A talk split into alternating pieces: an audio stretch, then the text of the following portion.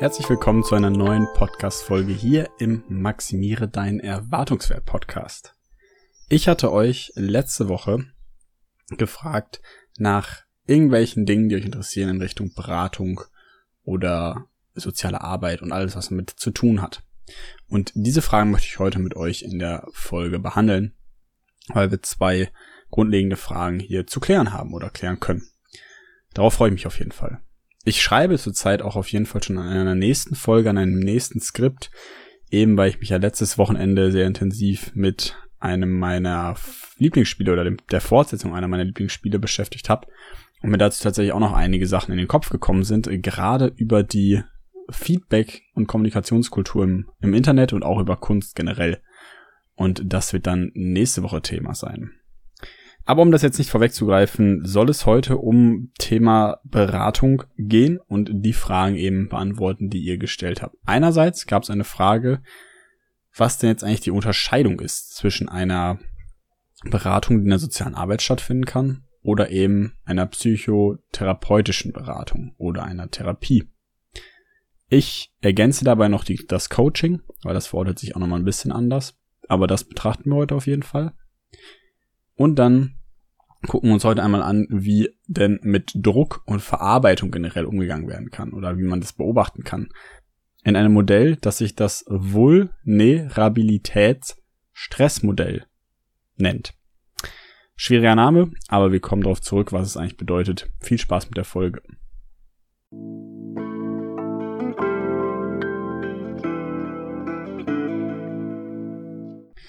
Ja, angefangen bei der Unterscheidung zwischen Beratung in der sozialen Arbeit und psychotherapeutischer Beratung, Therapie bzw. Coaching.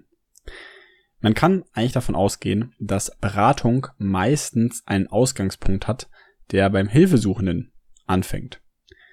Das ist anders bei der Therapie. Da hast du den Ausgangspunkt nämlich bei Leiden oder einer Störung bei einem jeweiligen Charakter. Beim Coaching gibt es noch ganz klare Aufgabenstellungen. Da ist der Ausgangspunkt meist ein Lernplan beispielsweise, der erstellt werden soll. Beratung ist dabei oftmals auf sehr persönliche Probleme bezogen, die aber eben auch im Kontext von der Gesellschaft betrachtet werden. In der sozialen Arbeit ganz oft auch als doppeltes Mandat zu verstehen. Der Auseinandersetzung zwischen der Gesellschaft und den Interessen der Gesellschaft beziehungsweise den Interessen des Individuums. Und die Therapie ist vielmehr auf eine persönliche Lebenslage bezogen. Vielmehr auch auf krankheitsorientierte Lebenslagen. Auf eine Lebenslage, die eben schon mit einem Leiden meist in Verbindung steht. Beim Coaching geht es meist darum, dass eine Aufgabe erfüllt werden soll. Beziehungsweise es geht um eine Rolle oder eine Funktion, die wir möglicherweise erstmal erklärt haben möchten oder besser damit umzugehen ähm, versuchen oder eben wissen wollen, wie das denn geht. Beratung ist dahingehend oftmals sach- bzw. personenbezogen und oftmals eben wichtig, dass der persönliche Hintergrund einbezogen wird. Dadurch wird die Beratung auch oft als präventiv im Kontext von Therapie verstanden. Also wir gucken vielmehr auf eine gegenwärtige Situation einer Person und versuchen damit psychische Krankheiten vorzubeugen. Psychosozial bedeutet natürlich einerseits die Psyche mit zu benutzen, aber eben auch das soziale Umfeld oder eine soziale Einbindung. Und mit diesen ganzen Therapien, die dann oftmals psychische Krankheiten bearbeiten, hat Beratung oder Coaching gar nichts zu tun. Da wird eigentlich immer vorher abgeklärt, ob die Person denn krank ist oder nicht. Weil da Experten eben ran müssen und einfach eine Beratung nicht unbedingt das leisten kann, was eine Therapie schafft. Auch wenn viele Methoden die gleichen sein können. Auch wenn Kommunikation beispielsweise immer das Grundgerüst bildet. Aber zu verstehen ist, Beratung ist also sehr viel mehr auf den Hilfesuchenden, auf die gegenwärtige Position, auf das soziale Umfeld und eine präventive Art, also eine vorbeugende Art von Problemen in Bezug auf psychische Krankheiten zu verstehen. Und die Therapie ist dann ganz oft eher erfahrungs- und erlebnisorientierter in der Art und Weise, dass es auch viel öfter um vergangene Dinge geht. Traumata, die beispielsweise aufgearbeitet werden. über Depressionen, die ihre Auslöser in der Vergangenheit haben und so weiter und so fort. Oftmals ist es da eben so, dass versucht wird, ein Schmerz, ein Leiden oder sonst etwas zu mildern. Und diese Linderung von den Schmerzen soll dazu wieder beitragen, dass wie in der Beratung ein Mensch wieder besser in den Alltag integriert werden kann, dass er wieder selber besser handeln kann. Im Coaching ist es wieder ein bisschen was anderes. Da ist es nämlich ganz oft so, dass die Sachen übungsbezogen sind. Wir wollen also Dinge trainieren. Aber es bleibt auch sach- und personenbezogen. Also mehr wie eine Beratung.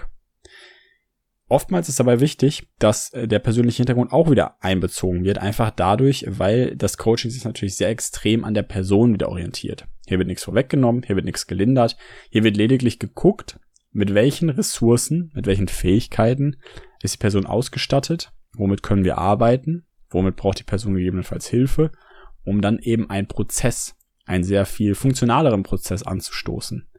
Und eben weil es dabei nicht um Krankheiten geht, sondern meist um gesunde Menschen, um gesunde Prozesse, kann man oftmals das mit einer fast schon Tätigkeit vergleichen, die versucht wird anzuregen, wie ein Lernplan äh, zu erstellen oder eben das Coaching fast schon wie bei einer Fußballmannschaft, um einfach bessere Resultate zu erzielen. Genau. Und so kann man dann tatsächlich auch das Verhältnis von Beratung, Therapie und Coaching verstehen. Und für die, die es interessiert, diese Aufteilung, die ich hier gerade benutzt habe, ist großteilig geprägt von Arist von Schlippe und Christian H. Welleck. Jetzt ist es aber so, dass in jeder Hinsicht, bei Beratung, bei Therapie und bei Coaching, es immer irgendwie um eine gewisse Verarbeitung von Druck oder von Stress geht. Es ist oftmals so, dass die Leute deswegen in eine Behandlung kommen, weil sie einer gewissen Belastung ausgesetzt sind und diese möglicherweise über eine gewisse Zeit nicht selber lösen konnten. Einerseits kann es dann dazu führen, dass das wortwörtliche Fass eben zum Überlaufen geraten ist. Und wie das passiert und warum das passiert, ist natürlich von Person zu Person unterschiedlich. Nicht jeder Mensch ist gleich resilient, wie wir in einer der letzten Podcast-Folgen gehört haben. Nicht jeder Mensch ist gleich stressabhängig oder verletzlich. Und hier kommen wir nämlich zu dem Modell, was ich euch vorstellen will. Das Vulnerabilitäts-Stressmodell. Die Vulnerabilität ist nichts anderes als die Art von Verletzlichkeit. Und Stress ist in dem Faktor sozusagen ähm, ein Teil von unserer Persönlichkeit, äh, welcher aufgewogen wird. Wenn man also, kann man sich so vorstellen, man hat eine gewisse Position an Stress eine gewisse Menge an Stress. Du hast eine ganz, ganz große Menge an Stressoren, aber du bist absolut nicht empfindlich dafür. Also du hast vielleicht viel Arbeit, du hast vielleicht Stress in der Familie, irgendwie sind die Ressourcen knapp, du hast nicht mehr so viel Geld, aber dich lässt das alles kalt, du nimmst das Leben ganz leicht, perfekt. Möglicherweise bist du eine Person, die absolut gut durch den Alltag kommt. Das heißt, deine Verletzlichkeit ist ziemlich gut ausgeprägt oder deine Verletzlichkeit in dem Fall jetzt halt einfach quasi nicht existent. Also, entschuldigt mir den Versprecher, es geht darum, die Resilienz ist hoch ausgeprägt, die Vulnerabilität ist eben niedrig. Das heißt, die Verletzlichkeit ist niedrig. Und es kann dazu führen, dass einerseits einfach genug Ressourcen da sind. Du hast gute Fähigkeiten etc., du hast ein gutes Umfeld, was sie abfängt. Und so kann es trotz vieler Stressoren sein, dass du einfach gut durch den Tag kommst. Wenn jetzt aber jemand beispielsweise drei Stressor-Bauklötzchen genauso wie die Person vorher auch aufeinander stapelt, ist der Turm gleich hoch. Es gibt genau die gleichen Stressfaktoren. Aber die Schwelle ist eine andere, weil die Ressourcen nicht da sind. Das heißt, obwohl die Stressoren gleich hoch sind, wird ein Teil der Belastung nicht mehr abgefangen von den Ressourcen. Das heißt, es kommt zu Stress. Und weil man eben verletzlicher ist, weil die Person einfach verletzlicher ist, fängt es dann an mit einer Symptombildung. Die Schwelle ist überschritten, die, wo man es nicht mehr aushalten kann. Die, wo man einfach merkt, es ist zu viel und trotzdem es vielleicht in sich reinfrisst. Vielleicht nicht unbedingt was dagegen ändert, aber eben auch nicht die Ressourcen hat, um was dagegen zu tun. Und normalerweise ist es so, dass man dann im Bauklötzchen-Schema auch nachdenken kann, wie ist das eigentlich? Ein Bauklötzchen Stress und ein Bauklötzchen Verletzlichkeit, da kommst du nicht an die Schwelle. Aber mit drei Bauklötzchen von Stress und einem von Verletzlichkeit bist du vielleicht schon über deine Schwelle. Und jemand anders, der kann den letzten Bauklotz vielleicht rauslöschen, eben weil er Ressourcen hat. Eben weil er eine Familie hat, die ihn unterstützt, ein gutes Umfeld und so weiter und so fort. Also was lernen wir daraus? Einerseits ist es wichtig, dass wir verstehen, wo ist eigentlich unsere Schwelle. Selten verstehen wir das, wenn wir nicht erleben, wo diese Schwelle überhaupt sitzt, weil wir dann einfach quasi die Schwelle überschreiten, krank werden oder uns schlecht fühlen und das dann oftmals nach außen ablassen und es einfach schon passiert ist. Wir können nicht mehr unbedingt zurück. Aber wir können natürlich verstehen oder identifizieren, was denn Stressoren für uns sind. Was macht uns eigentlich Stress? Haben wir vielleicht so viele Klamotten im Schrank und wissen morgens immer schon nicht, was wir anziehen sollen? Dann ist das Frühstück nur halb reingeschlungen, wir sitzen im Auto, stehen im Stau und dann kommen wir schon ganz, ganz abgenervt zu unserem Chef, der uns dann auch noch anpumpt und dann kriegst nachher irgendwie dein Ehemann ab, dein Partner, dein Freund. Kann man vielleicht Stressoren reduzieren? Kann man möglicherweise das Frühstück schon vorbereiten? Kann man möglicherweise seinen Schrank ausmisten und hat dann weniger Probleme, die richtige Kleidung zu finden? Fährt man vielleicht mal mit dem Rad? Und lernt man sich in Kommunikation, um mit dem Chef besser umgehen zu können. Alles Möglichkeiten, um die Stressoren geringer zu halten.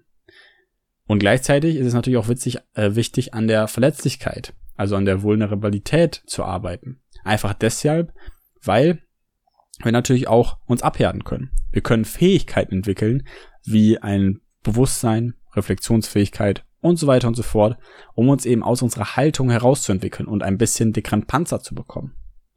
Gleichzeitig ist eine Beziehungsaufbau zu anderen Freunden hilfreich, ein guter Beziehungsaufbau zu der Familie und so weiter und so fort. Also, wir können versuchen, unseren Erwartungswert zu maximieren, dadurch, dass wir versuchen, Stressoren klein zu halten und unsere Ressourcen auszuarbeiten. Und damit wir nicht unbedingt in eine Therapieform, eine Beratung oder ein Coaching müssen. Obwohl, und hier möchte ich nochmal auf die eine Folge verweisen, dass es gar kein Problem ist, in eine Beratung, eine Therapie oder Co Coaching gehen zu müssen, weil jedes Problem wichtig ist, wir einfach vorbeugend handeln können. Und trotzdem, wenn du dich eben in einer Situation wärst oder fühlst, wo du nicht mehr weiter weißt, dann geh bitte in eine Beratung, geh bitte in eine Therapie und geh bitte in ein Coaching, weil da Experten sind, die dir einfach dabei helfen, diese Stressoren zu minimieren und deine Fähigkeiten wieder auszubauen. Auf welche Art und Weise auch immer.